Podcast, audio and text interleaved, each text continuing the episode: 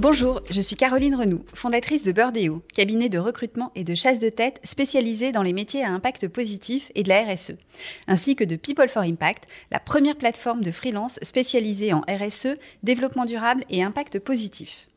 Avec YouMatter, le média qui aide à mieux comprendre les enjeux de notre monde en transition, nous portons le podcast Trajectoire. Chaque mois, nous partons à la rencontre d'experts présents sur la plateforme People for Impact et nous décryptons avec eux un sujet de pointe pour vous aider à mieux appréhender la transformation durable de votre entreprise. Aujourd'hui, je reçois Sylvie Combe, consultante RSE, marketing et communication depuis plusieurs mois au sein de la communauté People for Impact.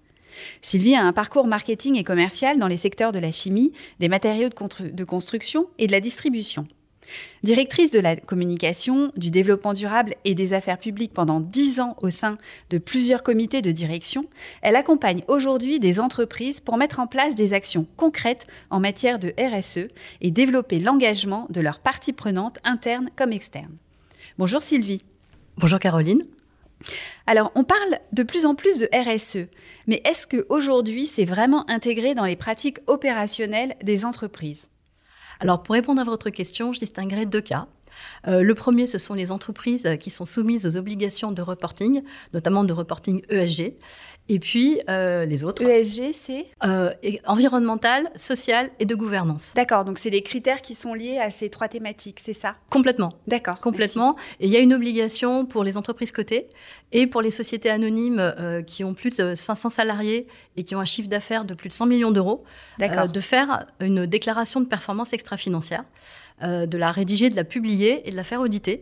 Et donc ces entreprises-là, de par ce processus, euh, ont en général quelqu'un qui s'en occupe ou une direction qui s'en occupe. Et derrière, euh, elles vont solliciter les opérationnels pour renseigner ces indicateurs, souvent à des moments avec un calendrier assez précis mais assez stretch. Euh, et il peut y avoir une perception, euh, une perception de la RSE euh, qui est un peu contraignante, c'est-à-dire je dois remplir des indicateurs pour pouvoir renseigner un rapport qui sera publié par ma direction. Là, l'enjeu pour ces entreprises-là va, pas, va, plutôt être pour les opérationnels de les convaincre que ça crée aussi de la valeur, la RSE, au sein de, leur, quotidien, dans leur métier d'opérationnel. Et il y, y, a un travail à faire probablement sur l'engagement, au-delà de la pédagogie euh, et, de l'information sur les engagements RSE de l'entreprise. Et puis, euh, les entreprises qui ne, sont pas, qui ne sont pas soumises à cette obligation, euh, celles-ci, elles sont dans une démarche volontaire. Euh, elles sont dans une démarche volontaire. Euh, ce sont des entreprises parfois plus petites. Elles ont peu ou pas de ressources. Euh, je distinguerai celles qui, ont un peu de ressources et qui vont avoir les mêmes problématiques d'engagement et de mobilisation de leurs collaborateurs sur la, RSE pour que ça, s'imprègne dans le quotidien des opérations. Et puis les toutes petites, où ça dépend quand même beaucoup de l'implication du directeur général qui va porter, qui va incarner la RSE et derrière qui va embarquer les opérations. Donc si je comprends bien, il y a quand même une euh, contrainte réglementaire euh, forte qui va pousser les grandes entreprises euh, à, faire de la RSE. les, grandes et les moins grandes. Hein, D'accord. Et alors, est-ce qu'il est y a des leviers pour démontrer que ce n'est pas uniquement une contrainte réglementaire? Bah, il y a des leviers par rapport à ce que ça peut créer comme valeur. Je vais vous donner un exemple pour le client. Aujourd'hui, vous avez euh, des critères environnementaux ou sociétaux qui sont demandés par les clients. Et ça, c'est du business euh, qui, qui, arrive. Mhm. Et c'est donc quelque chose qui a tout à fait sa place dans le quotidien des, opérations. Alors, l'exemple le plus trivial, hein, c'est le bio. Hein. Le bio a mis des années à, à devenir, je dirais, un un élément du panier euh, de beaucoup de Français. Je ne sais pas encore quel est le pourcentage, mais, mais c'est vrai que quand il y a 20 ans, on, achetait du bio, c'était déjà on le trouvait pas, et puis ensuite euh, on n'arrivait pas du tout à débourser. Enfin, il était très cher par rapport à ce qu'on pouvait euh, à ce qu'on pouvait mettre. Aujourd'hui, c'est beaucoup plus rentré dans la dans, dans, le quotidien parce que il y a un marché. Euh, il y a un marché et les gens sont prêts à payer pour ce marché. On voit bien toutes les communications de la grande distribution sur le sujet. Donc là, je vous ai parlé du bio, mais il y a dans d'autres secteurs d'activité que l'alimentaire, on a aussi des critères environnementaux, du bas carbone, euh, du euh, sociétal, de l'ISS, voilà, qui, qui vont, qui vont être demandés par les clients et qui vont créer du business. Donc ça donne du sens et ça crée de la valeur pour les opérations. Et alors, qu'est-ce qui pourrait favoriser davantage d'intégration de la RSE par les managers? Est-ce que c'est euh, de, la de la formation, pardon, de la sensibilisation? Moi, je dirais que c'est de l'engagement euh, en s'appuyant sur plusieurs leviers. Euh, le premier, le premier, ça va être euh, bah, qu'ils euh, en comprennent le sens. Donc il y a, un peu de la, de la, pédagogie, mais de la pédagogie au-delà de la raconter les sept questions centrales de la RSE et d'expliquer finalement ce que chacun de ces leviers peut apporter à l'entreprise et comment l'entreprise agit. c'est aussi de leur expliquer comment, dans leur quotidien, ça, fait du sens. Euh, si c'est un commercial, comment dans le quotidien ça enrichit son discours commercial. Si c'est une direction RH, comment dans le quotidien ça enrichit euh, la mobilisation des collaborateurs. Euh, si c'est si c'est même des, les fonctions financières, comment dans son quotidien ça lui permet de créer de la valeur. Euh, et euh, de suivre aussi des, indicateurs. Donc c'est vraiment de la pédagogie, mais rapportée à euh, une, vision très pragmatique et très opérationnelle de ce que ça veut dire pour le manager. Et après, il y a besoin, l'autre levier, c'est que, bah, que ce soit important pour l'entreprise et que la direction générale l'incarne. à l'idéal, l'incarne jusque dans les objectifs qui sont donnés au manager. Parce que si c'est dans les objectifs, ça veut dire c'est ce qu'on attend, ça veut dire qu'on attend ça de moi. Je vais pouvoir aussi le décliner à mes équipes. Donc ça, c'est une deuxième dimension. Et. La troisième dimension, c'est aussi pour les managers, ben, comment je vais pouvoir le décliner à mes, équipes.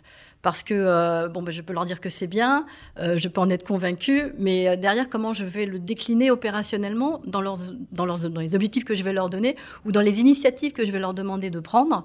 Et là, on est, il faut pouvoir outiller. Euh, les managers. Euh, alors, je sais pas si ça, c'est des, kits de communication, c'est des choses qui les aident, en tous les cas, à, formaliser les messages et à les décliner auprès de leurs équipes. C'est vrai que la, fonction RSE est souvent vue comme une fonction support qui peut être euh, éloignée de la réalité pour les managers. à votre avis, quelles sont les, bonnes pratiques pour les engager vraiment? Est-ce que vous avez, est-ce que vous avez des exemples concrets pour illustrer? Alors je distinguerais euh, les comités de direction euh, dont j'ai fait partie et euh, qui, doivent donner l'impulsion au niveau de la direction générale, et puis les équipes de managers, les, directeurs opérationnels, directeurs de site et responsables, et d'équipe, par qui la mobilisation va passer et qui sont un, levier essentiel. Alors, en ce qui concerne les, comités de direction, euh, ils n'ont pas beaucoup de temps, il faut être très efficace et aller euh, assez et rapidement pouvoir euh, mettre en face de, de, la RSE des actions des actions concrètes qu'ils pourraient mettre en place dans leur direction. Je ne pense pas qu'aujourd'hui, un comité de direction dise la RSE, c'est pas important. Pourquoi? Ah bah, ils peuvent ne pas savoir tout ce que ça recouvre, mhm. mais c'est difficile aujourd'hui avec euh, bah, les, les, clients qui demandent, oui. Euh, qui demandent de, remplir, euh, d'avoir des notes dans des labels RSE, qui demandent des preuves sur l'environnement, sur le sociétal, mm. voire sur la gouvernance parfois les banquiers hein, qui demandent, euh, bah, qui demandent euh, des, critères ESG qui, progressent. Euh, sinon, bah, vous avez des prêts moins, moins intéressants ou alors votre action elle est moins, elle est moins valorisée dans les fonds, dans les portefeuilles de, ouais, les, collaborateurs. Enfin, ça, ça pousse de tous les côtés. Ça pousse de tous les côtés. Donc, et oui, les collaborateurs, la qualité de vie au travail, la mmh. diversité, voilà, ça pousse de tous les côtés. Donc, du coup, ils savent qu'il y a quelque chose. ils n'ont pas forcément, la, la, ils ont peut-être parfois besoin de, de connaître un peu mieux de quoi il s'agit et surtout de voir le lien avec l'activité de leur direction. D'accord. Et concrètement, donc ça peut se traduire comment? Ça peut se traduire par un atelier euh, d'une demi-journée. Euh, c'est difficile d'aller de, de, faire moins, je pense. Hein. Mhm. Euh, avec au préalable un entretien avec chacun d'entre eux, parce que ça leur permet quelque part de de remettre le sujet dans leur quotidien professionnel. Euh, et puis de donner leur avis sur aujourd'hui comment ils, comment ils voient les choses. Et du coup, de faire un atelier qui remet dans une première partie, euh, je dirais, l'information sur ce que c'est que la RSE et comment ça se traduit dans l'entreprise avec les engagements de l'entreprise. Et puis sur la deuxième partie, un atelier beaucoup plus interactif pour qu'on arrive à co-construire euh, bah, pour chacun d'entre eux euh, une sorte, de, une sorte de, de, feuille de route et surtout de déclinaison pratique dans leur équipe. D'accord. Avec derrière un kit de déploiement. Ça, c'est très important. Le deuxième, le, la deuxième, le, deuxième type de, manager, bah, ce sont les managers opérationnels hein, qu'on trouve dans l'entreprise. Euh, là, moi, je bon, j'ai été dix ans directrice de la communication et notamment interne. Euh, j'ai du mal à imaginer qu'on puisse pas faire un, événement de mobilisation par rapport à ça. Mhm. Euh, vous avez, alors suivant la taille des groupes, 20, 40, 50, 100 personnes à, rassembler. Mais c'est vrai que par le, biais du, digital, ça me paraît difficile de créer ce moment où il va y avoir un, temps fort. Un temps fort où on va pouvoir avoir des intervenants qui vont permettre de prendre de la hauteur, de donner de la vision. Euh, la direction générale qui va permettre, qui va venir euh, bah, donner les engagements. Et puis derrière, des ateliers pour que là aussi, ils construisent de manière très pratique euh, leur feuille de route et les objectifs qu'ils vont pouvoir décliner à leurs collaborateurs. Bien sûr, toujours un outil, un kit de déploiement qui derrière peut être utilisé pour animer leur, euh, leur session de, leur, session de manager. Et alors, est-ce que les enjeux sont différents selon euh, PME, grands groupes, secteurs d'activité alors, au niveau des enjeux, ils ne sont pas globalement différents. Par contre, ils ont des leviers qui vont avoir des forces plus importantes suivant qu'ils sont des grandes entreprises ou des, ou, des petites. Euh, une grande entreprise, bah, le, levier réglementaire, l'enjeu réglementaire, elle le connaît depuis longtemps. Hein, depuis longtemps, elle doit répondre à, des, à des, contraintes de, de risque, mm. euh, de risque environnemental souvent. Euh, maintenant de risque social et de risque de réputation. Donc, elle est, ces enjeux-là, elle, elle, sait, elle sait les gérer. Il y a des enjeux euh, de, talent, enfin de, mobilisation, d'attractivité, d'employer branding, d'attractivité des talents. Ça, c'est un enjeu que tout le monde partage. Après, vous avez un enjeu euh, commercial qui a commencé à se développer. Je vous ai parlé du bio tout à l'heure, mais c'est, ça arrive dans tous les secteurs d'activité, y compris le B2B. Donc, comment répondre à mon client avec une proposition de valeur qui va être plus riche, qui va, être, qui va permettre de me différencier, qui va permettre aussi bah, de peut-être de gagner plus d'argent. Euh, vous avez maintenant l'enjeu financier qu'on voit arriver avec euh, les gestionnaires de patrimoine euh, qui, doivent qui proposent des fonds ISR et qui vont donc mettre dedans des entreprises qui auront des indicateurs ESG qui vont, qui vont bouger. Donc là, on est plutôt sur le spectre des grandes entreprises. Les PME, pour en avoir accompagné certaines, euh, ce qui va les faire bouger, les enjeux auxquels elles vont répondre, je dirais que je les classerais différemment. Je dirais que c'est d'abord le client, c'est-à-dire que c'est un client qui leur demande et il faut qu'elles arrivent à, répondre à cette demande du client sur euh, comment, elles, comment elles répondent à ces enjeux RSE. Et le fait que ça va améliorer leur performance. Et ça, je l'ai découvert en accompagnant trois PME différentes. Mhm. Euh, et, en me rendant compte que bah, finalement, quand vous travaillez la partie euh, droit humain, la partie euh, conditions de travail, eh ben, vous allez aider l'entreprise à structurer des indicateurs RH. Vous allez aider l'entreprise à structurer des entretiens de fin d'année, à structurer une politique de formation, de gestion de carrière. Donc, vous, vous, vous adressez, c'est de la RSE, vous adressez un sujet complet de, performance dans l'entreprise. Euh, vous avez la même chose sur les clients. Vous allez, faire une revue euh, des contrats. Vous allez vous assurer que vous avez des contrats avec vos clients, des conditions générales de vente, euh, que vous avez...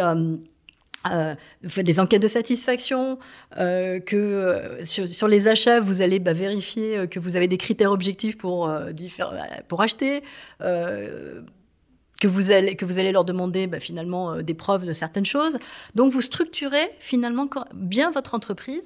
Et ça, je trouve que pour les PME, euh, et même peut-être pour les un peu plus grosses, euh, eh ben c'est très valorisant, ça apporte de la performance et donc ça crée de la valeur. Alors une fois que la direction est engagée, que la ligne est bien définie, comment est-ce qu'on fait le lien avec l'engagement des équipes? Alors pour moi, cet engagement, il passe forcément par les managers. Il faut enfin, je, l'ai vécu dans différentes situations. Les managers, c'est euh, la courroie de transmission et de mobilisation de la, communication interne et également de tous les projets de, performance euh, interne. Euh, donc, Là-dessus, c'est en fonction un petit peu des moyens de l'entreprise. Bah, peu de moyens, c'est effectivement mobiliser les, managers en les animant régulièrement, avec si possible un kick-off un peu événementialisé et de l'information régulière et un kit de communication. Si l'entreprise a les moyens, notamment dans les grands groupes, euh, c'est de faire un projet d'entreprise. Euh, J'en ai monté un pour une, enseigne de distribution de 7500 collaborateurs, euh, plus de 100 magasins. Alors là, un projet d'entreprise, on, passe sur une autre dimension. Vous avez un comité RSE euh, qui va donc bah, quelque part définir une feuille de route, qui va régulièrement confronter au comité de direction. Vous avez un chef de projet qu'il faut parfois former, ça dépend un petit peu d'où de, de, il vient. vous avez après le relais, c'est les managers, mais c'est au-delà des managers, c'est des réseaux d'ambassadeurs. Et des réseaux d'ambassadeurs, ce sont des personnes qui sont intimement convaincues que leur entre, qu'ils ont, enfin, qui sont convaincus par les sujets de RSE, qui ont, qui rayonnent parce qu'ils sont, mhm. ils sont vraiment, voilà, ces sujets les font vivre. Et en même temps, euh, ils sont capables euh, d'animer localement dans leur site. Alors ça peut être des magasins, ça peut être des sites industriels, ça peut être des agences. Euh, ils sont capables d'animer ce que finalement, la, enfin, la, feuille de route qu'on aura définie au préalable. Alors de façon très concrète, moi j'avais utilisé les outils de la communication interne pour pouvoir faire un appel un appel à des, à des, à des ambassadeurs, à des ambassadeurs, mais quel que soit leur niveau hiérarchique. Et c'est ça qui est important. Un ambassadeur, il n'a pas besoin d'être directeur, euh, il a besoin d'être convaincu et de faire des choses euh, opérationnelles au sein de son site. Donc les, les, les, ambassadeurs, c'est, ça, ça, fonctionne bien. Euh, mais quels sont les, enjeux de communication interne? Est-ce qu'il y a des leviers qui fonctionnent?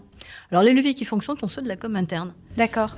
et de la com externe avec les réseaux sociaux. Parce que les premiers likes euh, que vous avez sur des posts LinkedIn ou Facebook, c'est d'abord les collaborateurs.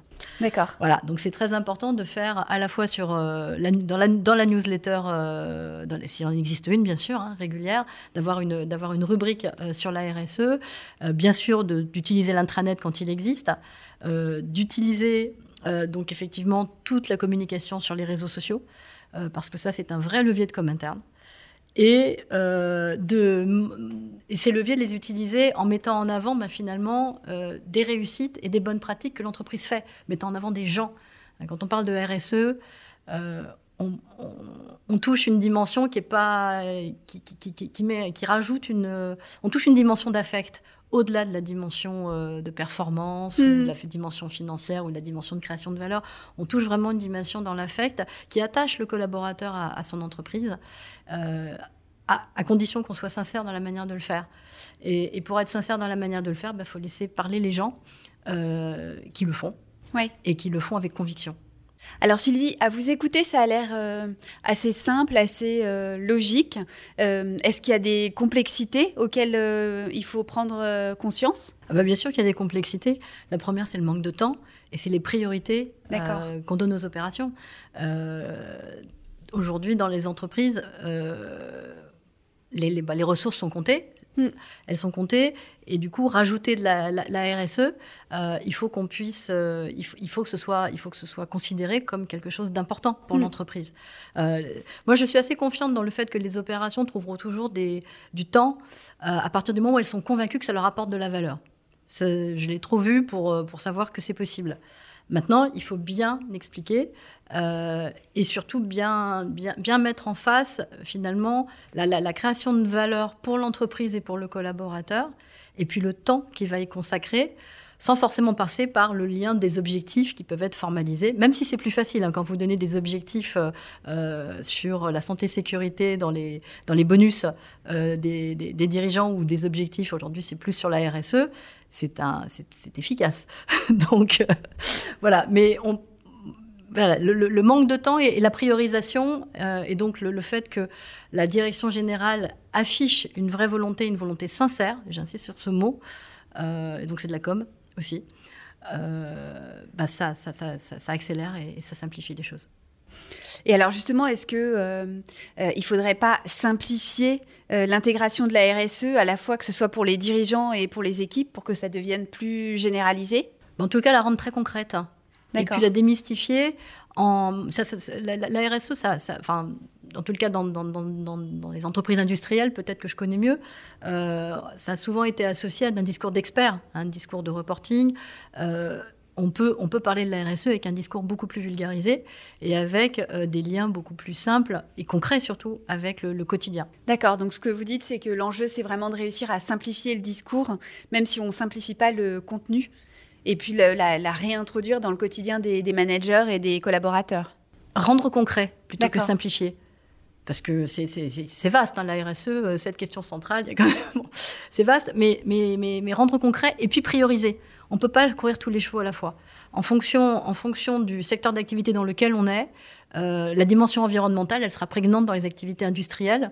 Euh, la dimension sociétale, dans les activités de service, elle sera peut-être plus importante. Mm. Donc en fait, il faut bien pouvoir prioriser, pas courir tous les chevaux à la fois, et rendre très concret les, les, les, voilà. les objectifs pour qu'ils fonctionnent, il faut qu'ils soient peu nombreux. Hein. Oui. Enfin, ça, c'est du management. Non, je comprends. Merci Sylvie pour cet éclairage sur euh, comment euh, rendre la RSE euh, simple et concrète pour les comités de direction, les managers et leurs équipes. Merci Caroline. Merci pour votre écoute. J'espère que l'épisode vous a plu et je suis heureuse d'avoir passé ce temps avec vous. Si vous cherchez la retranscription de ce podcast et tous les liens de référence, vous pouvez le retrouver sur le site de People for Impact, P-E-O-P-L-E 4-I-M-P-A-C-T, et de YouMatter, Y-O-U-M-A-T-E-R. Dernière petite chose, cet épisode vous a plu?